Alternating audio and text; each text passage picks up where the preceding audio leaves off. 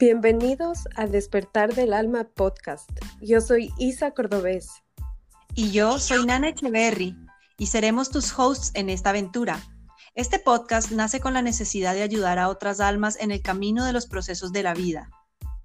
Aquí relataremos historias, vivencias, experiencias para así motivar, incentivar e influenciar el despertar del alma en aquellos seres que están en la búsqueda, ya sea de un propósito o del sentido de la vida. Invitaremos amigos, terapeutas y especialistas para que nos acompañen en este viaje al interior. Vinimos a ser felices. Sonríale a la vida, que la vida te sonreirá de vuelta. Todo lo que estás buscando está dentro tuyo. Bienvenidos a Despertar del Alma Podcast.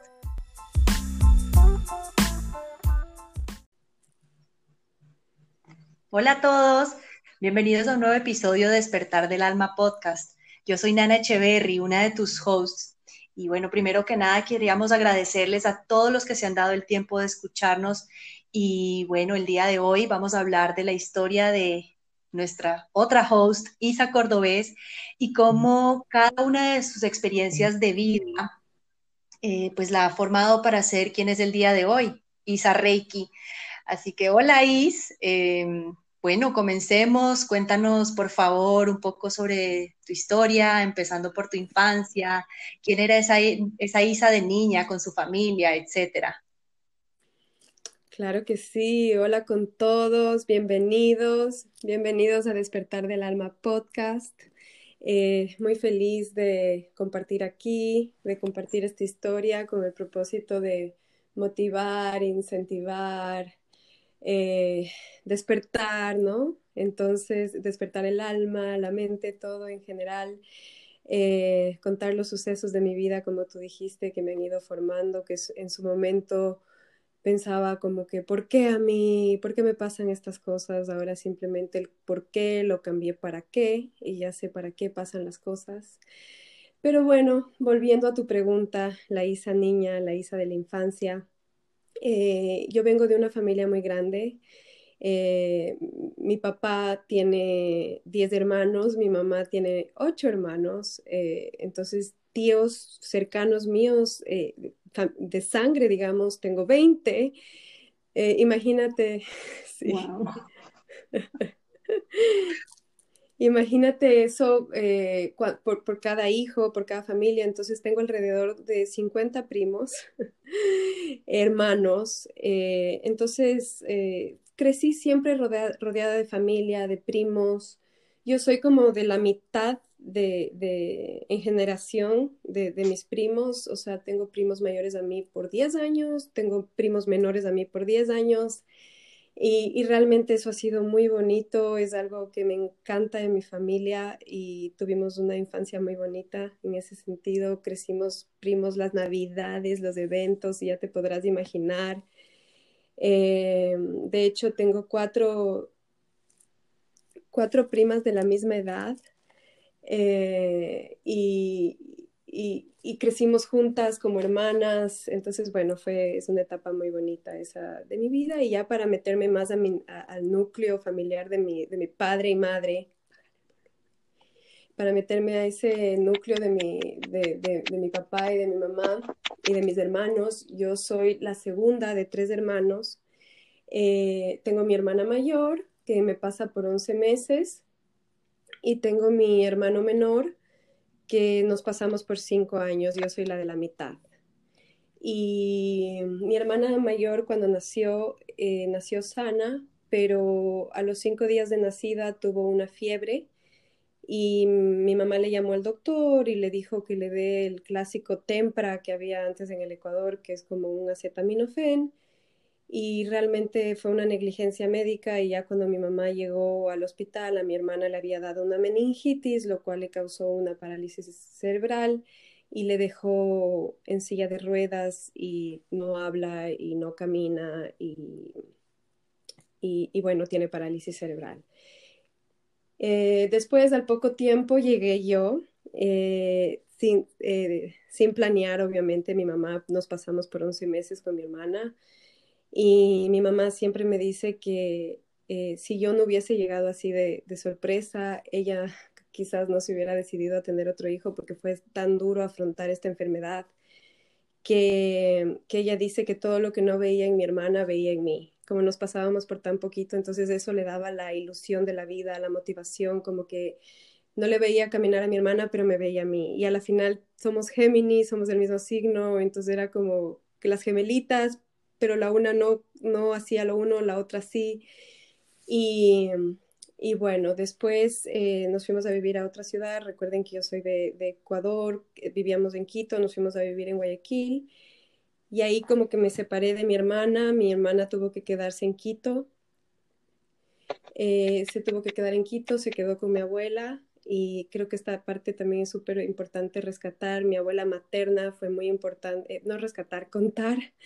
Eh, mi abuela materna fue un pedazo muy importante en mi vida. Eh, estuvo siempre presente precisamente por, por, estos, este episodio de mi hermana, le ayudó muchísimo a mi mamá. Y cuando nos fuimos a Guayaquil, mi, mi abuela se quedó a cargo de mi, de mi hermana. Mi hermana se quedó viviendo con mi abuela y yo, como, como dice mi mamá, pudo darme una vida un poco más normal, no tan rodeada de todos los cuidados que había que darle a mi hermana. Ahí fue cuando mi mamá decidió tener eh, otro hijo, tuvo, nació mi hermano con cinco años de diferencia y vivíamos en Guayaquil. Como digo, Guayaquil es un clima un poco más húmedo, no tan seco como el de Quito, y mi hermano caía en enfermedades recurrentes y no daban con lo que él tenía. A la final, al año y medio de nacido, le, llevaron acá a Estados Unidos y le diagnosticaron que tiene fibrosis quística. La fibrosis quística es una enfermedad genética mortal, muy difícil, eh, que te afecta principalmente al páncreas y a los pulmones. Eh, te afecta el crecimiento, obviamente te afecta toda la parte digestiva. Eh, es una enfermedad muy dura de convivir, de conllevar. Em, bueno, y tengo mis dos hermanos enfermos.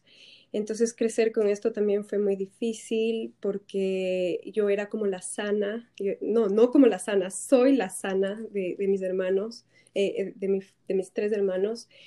Y siempre crecí como rodeada de la muerte, de las enfermedades, de que la vida es dura. Entonces eh, esa fue la parte un poquito difícil, pero a la vez que me hizo ver esta otra parte de la vida de como valorar mucho tu salud, valorar mucho tu cuerpo, y, y bueno, eh, también eh, entender mucho cómo funciona nuestro cuerpo, qué necesita nuestro cuerpo y, y, y, cómo ir más o menos de la mano de la naturaleza, de las cosas naturales para ir ayudándote cuando tienes problemas tan, tan graves de, salud.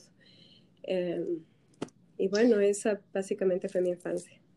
Claro, sí.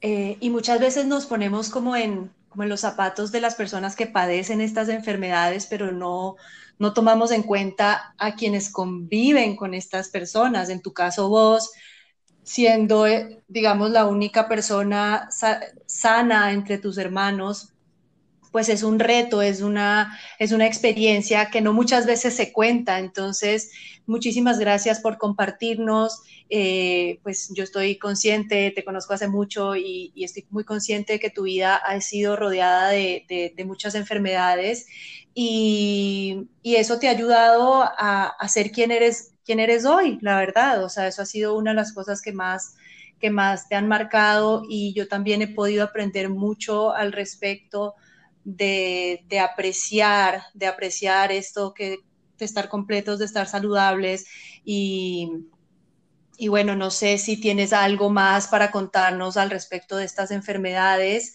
eh, cómo fue convivir con, tu familia, con tus hermanos, siendo vos la única eh, sana. Sí, bueno, también quería agregar que dentro de todas estas dificultades y adversidades, mis papás siempre eh, me dieron lo mejor que pudieron y, dentro de todo fui una niña súper feliz. Yo no me recuerdo como una niña infeliz. Eh, al contrario, eh, me recuerdo muy feliz. como digo, era intuitiva. Siempre estaba con mi abuela. Realmente yo creo que mi, mi abuela me hizo la infancia. y eso es mi meta, ser como, como fue ella, porque yo le recuerdo a ella con, una sonrisa y un alma libre, y ella también era un alma rebelde, que yo también después me volví un poco rebelde en la adolescencia, eh, como que creo que justamente por vivir alrededor de estas enfermedades, como que vino esta rebeldía, porque al ser yo la sana, llegó un momento que yo me sentí un poquito culpable de ser la sana, aunque suene un poco loco y como cómo. Eh, mi, por ejemplo, eh, yo justo en la adolescencia que decía, ¿no? Empecé a crecer y a la niña, la Isa niña empezó a dejar, como digo, me recuerdo muy feliz, pero ya la adolescencia empezó a ser más difícil porque yo quería salir y quería hacer lo que todos mis amigos estaban haciendo y quería como que, bueno, en Ecuador eh, empiezan la típica a tomar, a fumar, a explorar eh, todas esas cosas de adultos. Y claro, yo a los 15 años quería aprender a fumar, quería tomar y claro, mis papás le veían como, ¿cómo voy a tratar mi cuerpo así cuando mis hermanos pasan por tanto sufrimiento, tanto dolor? Cabe recalcar que, que yo, no, eh, yo no supe de la enfermedad de mi hermano, sino hasta, hasta, los hasta justo precisamente mis, mis 15 años. Yo no supe nada de la enfermedad de mi hermano porque en mi, en mi familia tengo otra, otra prima que tenía la misma, como dije, esta enfermedad de mi hermano es una enfermedad genética que se tiene en los genes y en mi familia había, teníamos otra prima que, tenía esta misma enfermedad y sabíamos, toda la familia sabíamos que tenía esta enfermedad. Pero alrededor de mis 10 años, que, es más o menos como los 5 años de mi hermano, mi prima lastimosamente falleció, se murió debido a la enfermedad, ¿no? porque por lo general el, promedio de vida antes, ahora con tanta medicina ha subido, pero antes en ese entonces era como 19, 20 años, que fue más o menos la edad que se murió mi prima. Y claro, con este suceso y con este episodio, mis papás decidieron no contarnos a nadie ni a la familia, siendo una familia tan grande, era como, no hay que decir, hay que callarse, porque no querían que mi hermano obviamente crezca con este trauma de que se va a morir. Entonces, eh, yo crecimos como con la idea que mi hermano era asmático. Entonces, cuando yo tenía 15 años, me estaba en mi clase de biología y estábamos viendo justo enfermedades genéticas, estábamos viendo, me acuerdo, ¿cómo se llama? Las trisomías, los niños con síndrome de Down y todo eso. Y el rato que empezaron a hablar de la fibrosis quística fue como, todo eso hace mi hermano, porque mi hermano toma un montón de medicinas, eh, se hacía también las terapias respiratorias, y las medicinas toman eh, enzimas pancreáticas, medicinas, enzimas pancreáticas para, para, que pueda funcionar el páncreas. Entonces, como que hice la conexión, llegué a la casa y le dije a mis papás, y claro, mis papás se quedaron en shock, no como que no, no, como que nunca se imaginaron que eso iba a pasar. Entonces, ahí me contaron, me dijeron que por favor no le diga a mi hermano, fue muy difícil como que pasar eso, llegado un momento que yo les decía, por favor, tienen que decirle, díganle, porque si para mí era un shock, imagínense, o sea, como yo pensaba, decía cómo va a ser para mi hermano, pero bueno, en fin, llegó su momento y le contaron, pero eso es otra historia, y, bueno, como que vivir alrededor, por ejemplo, eh, al verle a mi hermana que no podía caminar y no podía hablar y teníamos tan corta distancia, sí crecí con un deseo de como tener esta hermana sana y las gemelas y como que me, sí, sí, sí tenía esta necesidad pero que mis primas me ayudaron mucho y por eso dije antes como que tengo estas primas que, crecimos como hermanas y ellas como que me suplieron esta necesidad que, crea, que quizás se creó simplemente por lo que le pasó a mi hermana, no por nada más, y como que este deseo, y de hecho en algún momento escribí justo una cosa que se llamaba El deseo más grande es verle a mi hermana sana y lo publicaron en el comercio, el periódico de, de Quito, o de Ecuador. Y porque mi mamá lo vio y le gustó yo en ese momento, yo cómo canalizaba mis sentimientos era escribiendo. Entonces mi mamá encontró este escrito y lo publicó y fue súper lindo. En, algún momento les, les puedo compartir. Pero sí, eh, en un momento se llegó a ser ya como parte de, era ya normal, ¿no? O sea, mis hermanos son enfermos, la enfermedad está ahí, nos vamos a morir también, ya era como parte de pero también había esta parte de yo no puedo hacer tal cosa porque mis hermanos no pueden, yo no puedo hacer esto porque mis hermanos no pueden. Entonces sí había esta como mini culpabilidad de que se fue creando de que por qué yo sí y ellos no. Y, y ahí fue como que crecí con esto de que la vida es injusta, de que hay que ser fuerte alrededor de la muerte, la enfermedad.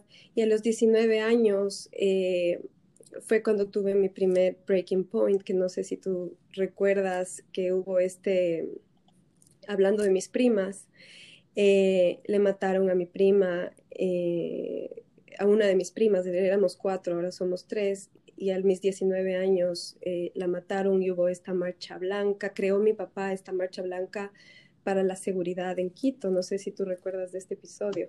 No, claro que sí. en ese momento pues todavía no, no me acuerdo que éramos amigas, nos conocíamos de, de, cara, como habíamos hablado en el capítulo anterior, pero sí recuerdo de esta marcha que fue algo grandísimo, que fue un impacto impresionante lo que lograron con ella y, y claro, o sea, me, me, enteré y lo pude ver desde, y lo pude ver y vivir desde, desde afuera. Eh, pues no me puedo imaginar lo duro que debe haber sido ese momento y pues lo que debe haber causado en vos haber perdido a una de tus hermanas a la final. Entonces, si nos puedes contar un poquito qué, qué impacto tuvo también en, en, esta ISA. Bueno, eh, justo estaba yo en mi primer año de la universidad, me había tomado un sabático. Eh, precisamente mi papá, en, en, este entonces estaba muy de moda todos mis mis compañeros iban a estudiar afuera y yo me quería ir afuera. Y mi papá como que justamente por, por toda la situación de, mis hermanos y demás, mi papá no quería que yo estudie afuera, sin embargo quería darme la oportunidad y me dijo, tómate un sabático. Y yo me tomé como un año sabático para precisamente también para ver qué quería hacer. De mi vida no estaba muy definida, como les dije, tuve una adolescencia un poquito rebelde, creo que por todas las emociones que, que tenía y, bueno, me, me, fui a Inglaterra y ahí fue cuando murió mi prima. Y lo peor de todo fue que como éramos como hermanas, nos peleábamos como hermanas al mismo tiempo y estábamos peleadas y no nos habíamos hablado como cinco meses y la típica, ya saben, las mujeres problemáticas que dicen, demás, peor a esa edad, súper hormonales no nos habíamos hablado y en ese entonces no había teléfonos como ahora, con las justas habían correos, entonces no es que teníamos una cercanía y yo me fui, no nos despedimos y ella también creo que estaba estudiando en el exterior, ella es un año mayor, era un año mayor a mí. Y entonces cuando llegó esta noticia para mí fue muy impactante, no pude tener este closure, yo me quedé en Inglaterra, no pude regresar, no pude estar en el entierro y como les digo, vengo de una familia muy grande. Y después de mi primera prima que ya se había muerto con la misma enfermedad de mi hermano, vino la muerte de esta otra prima y era como muy impactante, eh, fue como, como que empecé a palpar esto que había crecido de que la muerte está alrededor y las enfermedades y que de la vida es dura, empecé a palpar que sí, en efecto, oh my God, la vida es súper dura, te vas a morir y como que fue mi primera crisis existencial, fue la primera vez donde tuve como ansiedad, depresión, me daban estos ataques de, de, de, de ni siquiera, no, nada, no sabía ni qué pasaba y fue la primera vez que tuve terapia como, como, pero no terapia de psicología, sino me mandaron pastillas. Y, a raíz de esto fue que me desconecté de Dios, me bloqueé y me autoconvencí que no soy intuitiva, que Dios no existe, que solo pasan cosas malas. Y, y como que me desconecté completamente. Y de ahí, eh, bueno, regresé de, de, de Inglaterra y había pasado esta marcha que había sido como muy conmovida y demás, y como le dio tanto susto a mi papá de que estaba tan inseguro, eh, me, me, trajo de vuelta y quería estar conmigo. Bueno, la cosa es que me quedé ahí, entré a la universidad y ahí fue cuando, cuando ya nos conocimos, conocimos contigo y estábamos estudiando, no sé si quieres. Eh... Claro, eh, sí, bueno, ahí fue cuando nos conocimos estudiando diseño. Sí. Y y ahí es donde comenzó esta linda amistad y donde empecé también a empaparme de, de todo lo que pasaba en tu casa, en tu familia, con tus hermanos. Y, me acuerdo que justo en esta época también fue cuando tu hermano como que se le empezó a manifestar con mayor fuerza su enfermedad, tuvo un viaje del que quiero que nos cuentes. Eh, ¿Qué pasó al respecto? Porque piensas que ya tener fibrosis es algo complicado y después llegaron como más cosas que, que lo hicieron peor. Entonces cuéntanos un poquito al respecto de eso. Sí, a raíz de, bueno, yo estaba acá ya en la mejor dicho, perdón, estaba en Ecuador en la universidad y ahí fue cuando empezamos a estudiar y creo que justo ahí, por eso recuerdas con, recuerdas con facilidad, mi hermano tuvo un viaje y se fue a Egipto. Y se fue a Egipto y era cuando todavía dejaban entrar a las pirámides, porque ahora tengo entendido que ya no dejan entrar a las pirámides. Y mi hermano entró a las pirámides. Eh, él estaba sano, bueno, con su enfermedad, pero sano, pero obviamente como les dije, esto afecta al aparato respiratorio y digestivo, entonces él entró a las pirámides y le dio un, hongo. Las, las momias tienen un hongo. Este hongo se llama aspergillus y este aspergillus vive en las momias, en las tumbas y también está en la Amazonía. Eso nos enteramos después con esta enfermedad. Sí, entonces eh, personas con el sistema inmunológico bajo, como mi hermano, eh, no, no, pueden entrar a estas tumbas o cosas la verdad que no, no sabían, no sabíamos, mi hermano no sabía, entró y, y, la verdad que era el primer gran viaje, era cuando él tenía 18 años y se, o 17, algo así, se fue con sus amigos, porque tiene un amigo que es de, de Egipto, entonces se fueron, pasaron bomba, eso sí, pasaron súper bien. Y ahí fue cuando regresó y este hongo se le metió en el pulmón, se le encapsuló y fue cuando empezó a deteriorarse su pulmón y esto avanzó la, seriedad de su enfermedad a tal punto que necesitó eh, un trasplante pulmonar y ahí fue cuando fue esta parte súper difícil de nuestra familia porque llegó un punto que le dijeron o trasplante o no sobrevive. Entonces pasar eso fue muy, muy duro. Verle a mi hermano Em, se me quiebra la voz, pero verle a mi hermano como al, filo de la muerte fue duro. Y, y, otra vez vuelvo y repito como que otra vez esto que me habían dicho de que la muerte está ahí, entonces como que en verdad me empezó a llegar, se me empezó a penetrar, pero seguía con esto de que hay que ser fuerte, ¿no? Entonces ahí hubo como un movimiento en nuestra familia, yo ya estaba casada, cuando, cuando pasó esto de mi hermano. Eh, este, mi, ya estaba casada un año, llevo, voy a cumplir 12 años de casada y bueno, no, ya estaba casada más porque fue hace 8 años. Entonces, eh, sí, perdón, ya iba casada más tiempo, iba casada como 3, 4 años y ahí eh, mi mamá me pidió que si por favor podía irme a vivir a la casa de mis papás porque tenían que ellos venirse a vivir a Estados Unidos por el trasplante pulmonar de mi hermano. Entonces ahí vine, eh, mejor dicho, me, mudé de la, me mudé de casa a la casa de mis papás.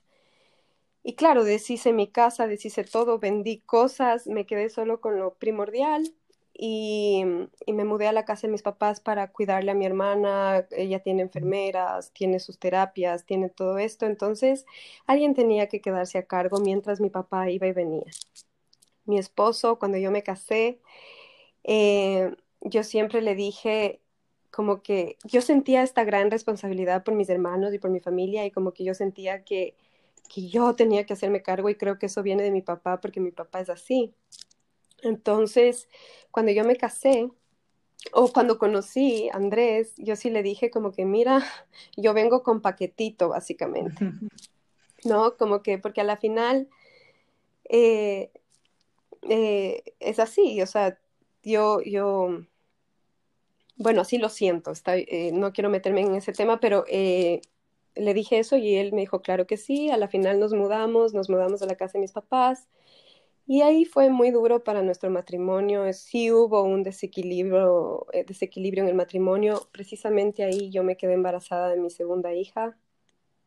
Ahí me quedé embarazada durante todo este año, lo cual lo hizo hasta más duro porque mientras mi hermano estaba pasando por todo este, este trasplante pulmonar y yo embarazada no podía viajar, mi mamá no podía venir, entonces como que sí se hizo un poquito más duro, pero también, como les digo, afectó el matrimonio y fue ahí cuando, cuando me, hice, me hice miembro de, de Alanon.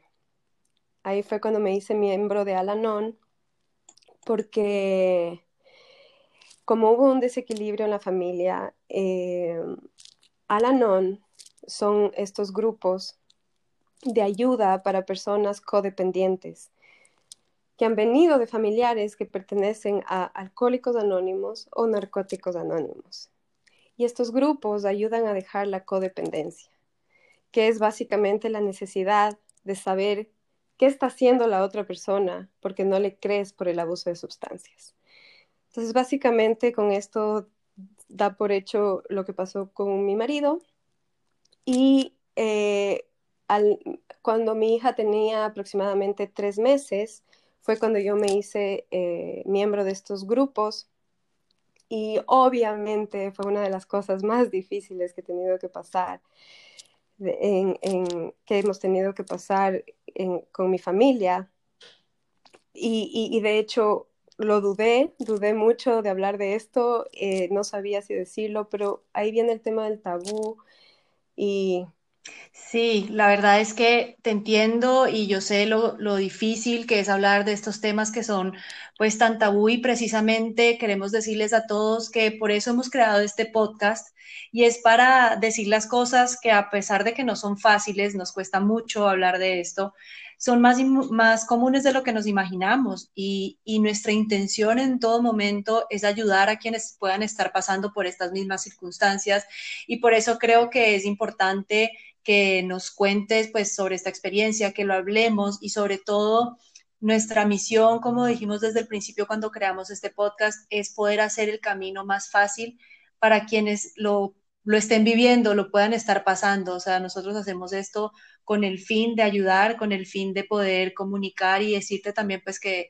que no estás solo, que mucha gente lo pasa. Entonces, eh, me imagino lo difícil que, que tuvo haber tuvo que haber sido vivir esto, pues yo lo vivía desde, desde afuera, desde el exterior, un poquito, pero, pero no sé, cuéntanos qué, qué hizo esto en tu vida, o sea, qué causó, porque todas las cosas que nos pasan, todos estos obstáculos vienen a enseñarnos algo, entonces como también qué sacaste, cuáles son las, los frutos o los regalos que te trajo toda esta etapa.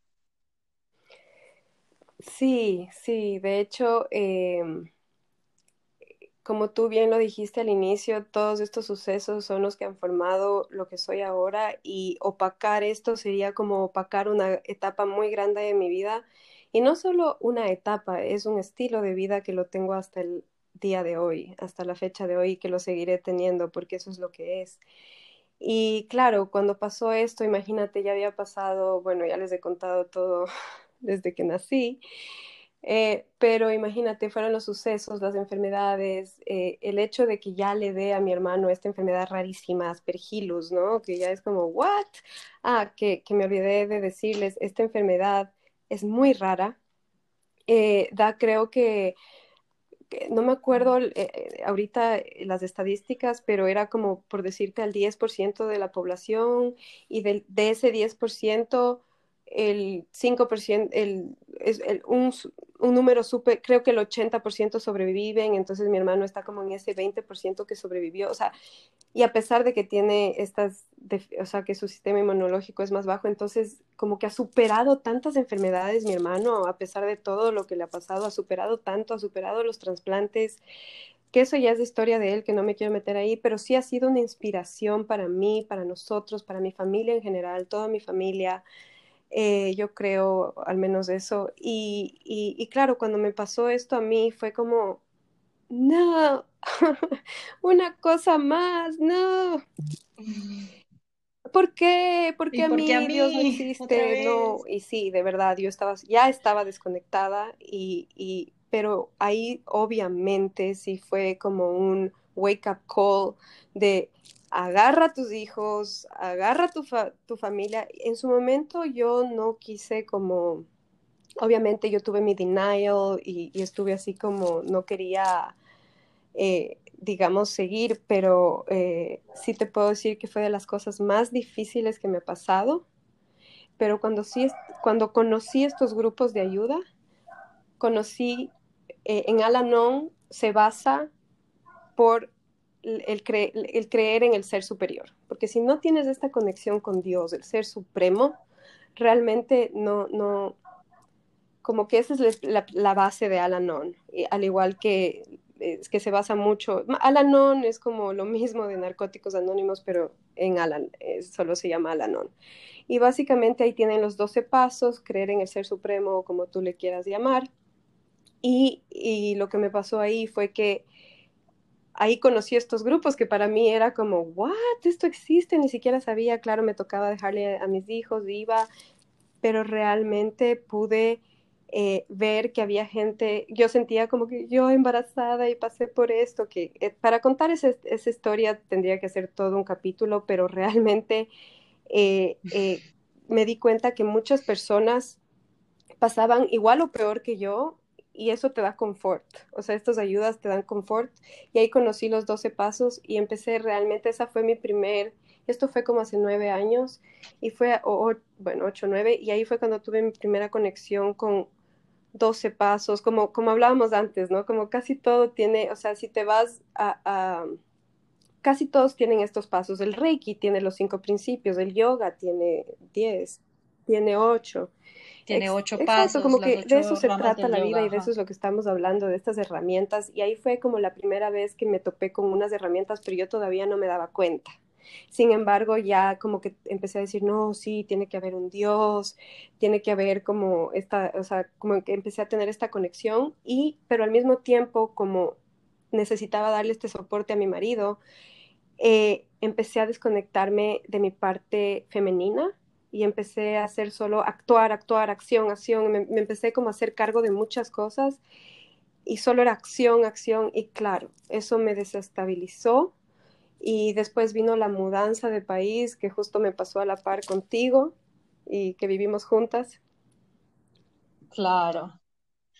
Y, puedo decir que esa fue como la gota que derramó el vaso realmente y me atrevería a decir que fue tu gran crisis también de lo que hablamos también un poco en el capítulo anterior y, y que realmente ese fue como, como, la, como el inicio de este despertar de este despertar del alma y es lo que nos ha traído pues hasta donde estamos y lo que te has traído hasta donde estás vos ahorita. Entonces yo lo he vivido muy de cerca, lo he vivido porque he estado en la misma circunstancia al mismo tiempo, entonces me parece increíble que nos haya pasado esto juntas y, y quiero que nos cuentes realmente cómo fue esta etapa, qué aprendiste y, y también cómo, cómo encontrar estas herramientas y utilizarlas para poder salir. Te dejo ahí. Sí, bueno, definitivamente este fue de cherry on top. a mi montañita, fue mi, mi Everest, así mi tip of the mountain, así, ¿no? Pero em, eh, fue muy doloroso, pero hermoso a la vez, también te puedo decir. Eh, esta etapa de mi vida, si bien eh, ya, ¿por qué fue de Cherry Top? Porque ya finalmente sentía que ya estaba como encaminada los grupos, las herramientas, ya mis hijos estaban yendo al colegio, ya me sentía, porque también esa es otra, ¿no? Me volví súper mamá, súper aprensiva. Cuando nació Franco tenía tanto miedo a todo, como que el miedo me paralizó básicamente. Eh, tanto así que Franco empezó a reflejar... Eh, ¿cómo se llaman? Secuelas de asma y ya después visto en, el diccionario de las enfermedades es cuando no puedes decir cuando eh, hay una sobreprotección y la sobreprotección venía de estos traumas, de estos miedos, de las enfermedades, de que mi hijo se va a enfermar, etcétera. Entonces como que todo esto y ya medio estaba encaminada, ya por fin mis hijos yendo al colegio, ya, ya no estaba tan volcada a, ser mamá, mamá, y vino la mudanza y fue como que se me derrumbó todo lo que ya había construido, o sea, todo lo que ya finalmente había hecho fue como, justo mis papás habían regresado a vivir después del, del trasplante, como que por fin estábamos juntos, todo esto, y fue como mudanza. y, fue forzosa porque no fue como que quisimos, sino porque tuvimos y cuando las cosas son así, sientes como que, te, como una, piensa en una planta que le quitas de raíz, ajá, o sea, de raíz, eso me pasó. Y este ser fuerte y sólida que había sido toda mi vida, que me habían enseñado, pues sencillamente, chao. se esfumó, llegué acá y fue como, no soy fuerte, no estoy sólida y me fui para abajo. Em, yo, también esto puede, eh, puede también darse porque yo, precisamente por todo esto que estos sucesos, me empecé a llenar de mucho resentimiento, victimismo, como que, porque a mí, todo a mí, mi familia, y me resentía si es que alguien no me llamaba porque la operación de mi hermano, me resentía si es que alguien no me llamaba por cualquier situación en mi vida, era como, nadie me quiere, todas me odian, me voy a comer el gusanito, literal. Ese era mi, o sea, de verdad, era como, todos me odian, nadie me quiere. Y claro, empecé a meterme en esa onda de que no le, nadie, no le preocupo, no, mejor dicho, nadie se preocupa por mí, mis amigos, mi familia. Y veniendo de una familia tan grande, otra vez me sentía abandonada. Entonces, bueno, vine acá y todo eso se empezó como a aflorar, a aflorar. Y ahí fue cuando en verdad, en verdad, yo les dije que cuando tenía 19 años empezaron a surgir estos ataques de pánico y ansiedades, no. Realmente fue hace cuatro años cuando en verdad empecé a sentir lo que es un ataque de pánico severo. Me faltaba el aire, terminé en en emergencias, llegaba ahogada, sentía casi, casi que paralizada y me decían, no tiene nada. Ahí fue otra vez que empecé y dije, estoy loca. Definitivamente algo me pasa, pero no. Eh, finalmente ya me di cuenta que eh, tuve como tres episodios en un año fuertes que terminé en emergencias con estos ahogos, se me, se me paralizaba la parte izquierda, pensé que me iba a dar así como ataque eh, cardíaco. Y llegaba y ya te digo, no me daban un diagnóstico hasta que finalmente la comida no me pasaba, la comida no me procesaba, o sea, em, empecé a bajar mucho de peso porque con todo esto que me pasó, yo me desalineé, me desconecté, ya te digo, me desconecté de Dios, obviamente me desconecté de mí misma, de mi ser, entonces no era yo, eh, había subido no sé cuántas libras, estaba completamente fuera de mi ser. En cuestión de tres meses bajé de peso como 30 libras y la gente empezó a decirme como, qué bonita, qué linda que estás. Y yo decía, Dios mío, la peor etapa de mi vida y la gente me ve bien, o sea, ¿qué le pasa? yo no me sentía así, yo era así como, es más, me daba iras ¿sabes? Y empecé a tener como iras de que cuando yo peor estaba, la gente, qué hermosa, qué linda se te ve. Cuando a pesar que yo me sentía que antes estaba bien, pero no estaba tan bien, nadie me decía eso, porque, o sea, sí, tal vez sí, pero no como ahora, como, ya sabes, la flacura, relación, belleza, y no. en mi caso no era así. Entonces, eh, claro, fue muy doloroso, como te digo, pero fue hermoso porque fue ahí cuando vino la aceptación de mi ser, empecé a aceptarme tanto en la luz como en la oscuridad y saber que tengo todo esto, eh, estas vivencias que he tenido y que está bien que, que estalle, que está bien que, que, sabes qué, ok, estoy mal, pero ahí fue cuando entendí de dónde venían estas emociones, estos miedos, que el miedo me estaba paralizando poquito a poco, con todas estas historias que me empezaron a, pasar, con, tenía mucho resentimiento, qué dirán, miedos, me sentía abandonada, o sea, todo esto fue sumando, como te digo, de mi montaña, ¿no? Y bueno, esto fue mi renacimiento, como le digo yo, reencontrarme con mi, con mi esencia. Encontré estas herramientas de vida que le llamo yo, empezando desde los 12 pasos, eh, creer en Dios, reconectarme con Dios, con creer en algo, tener un sustento y poco a poco reconectarme con, con lo que me gusta hacer, porque eh, también por querer bajar de peso eh, me empecé a meter en miles de millones de ejercicios y dietas, pasaba haciendo ejercicio, no bajaba nada, solo me daba más hambre, más ansiedad. Y me empecé a reconectar con lo que realmente soy yo. Yo también hacía patinaje artístico, siempre mm, como que mi estilo ha sido más como un ejercicio pasivo, movimiento pasivo, baile, tipo así. Y claro, empecé otra vez a hacer yoga porque yo sí antes de casarme hacía yoga, entonces, pero ya me metí con poder, power. Y con el yoga realmente se me abrieron este mundo de posibilidades y también hay, mi hermano en uno de los capítulos, eh, no sé si en el podcast o en mi Instagram, menciono que que mi hermano fue el que me recomendó el, el, Reiki y yo le considero a mi hermano definitivamente uno de mis maestros de vida, al igual que mis hijos, porque me han enseñado mucho, eh, a pesar que ha sido muy doloroso y hemos pasado por adversidades también.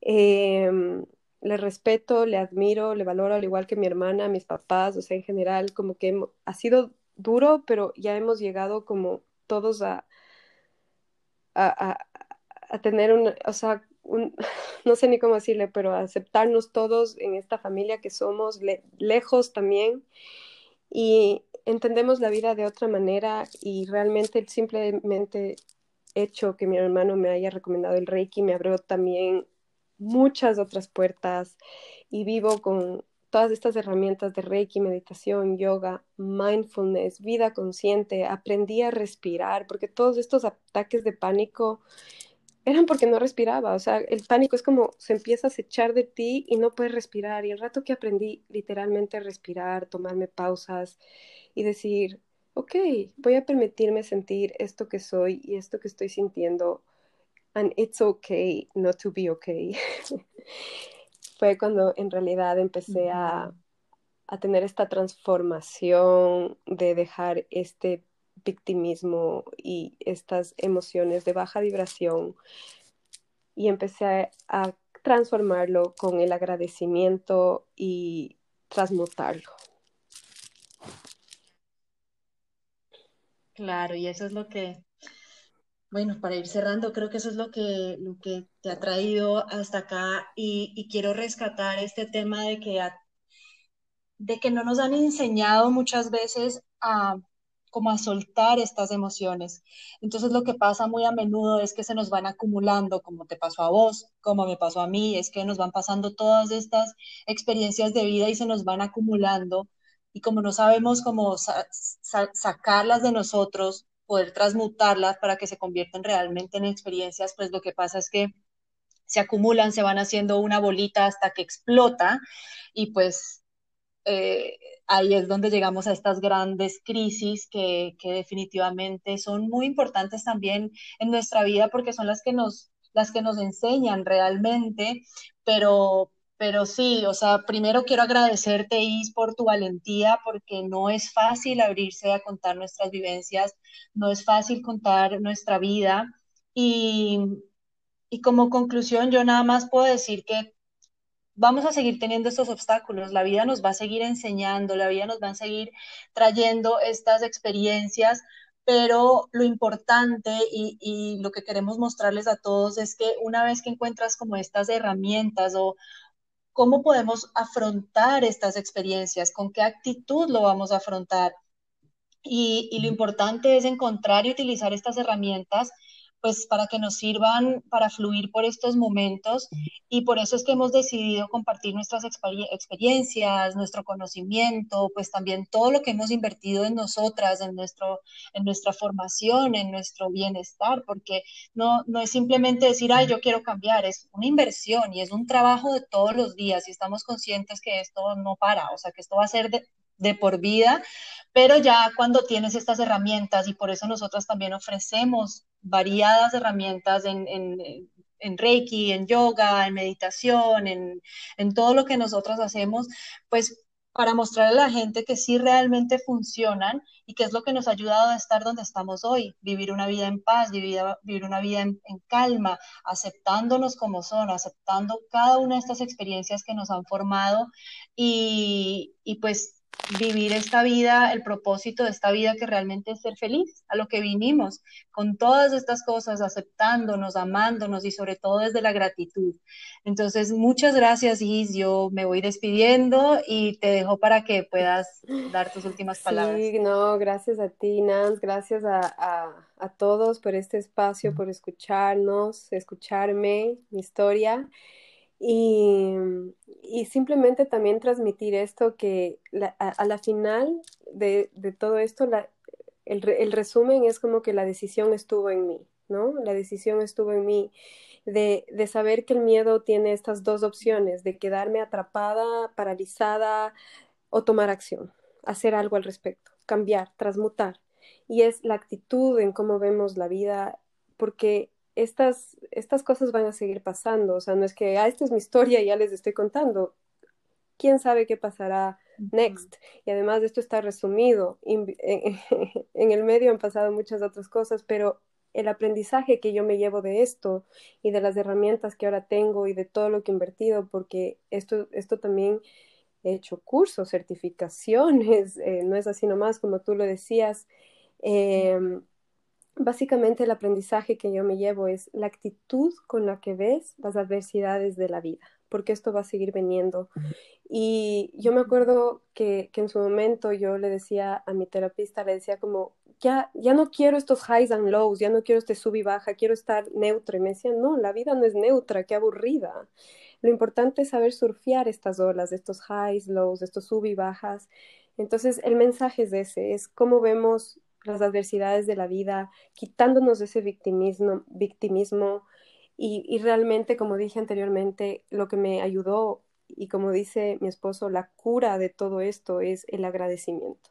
Cuando empiezas a agradecer y empiezas a ver eh, lo bueno que tienes y no te empiezas a comparar con el resto o con lo que el resto tiene y realmente empiezas a dejar estos tabús y estos como el qué dirán y qué van a pensar de mí y esa vocecita de juicio que yo siempre digo y aprendes a escuchar esa voz de sabiduría, tu intuición y no desconectarte de esta intuición que digo yo, porque yo me volví a conectar con esa esencia, con esto que yo sentía, con esto que yo percibía.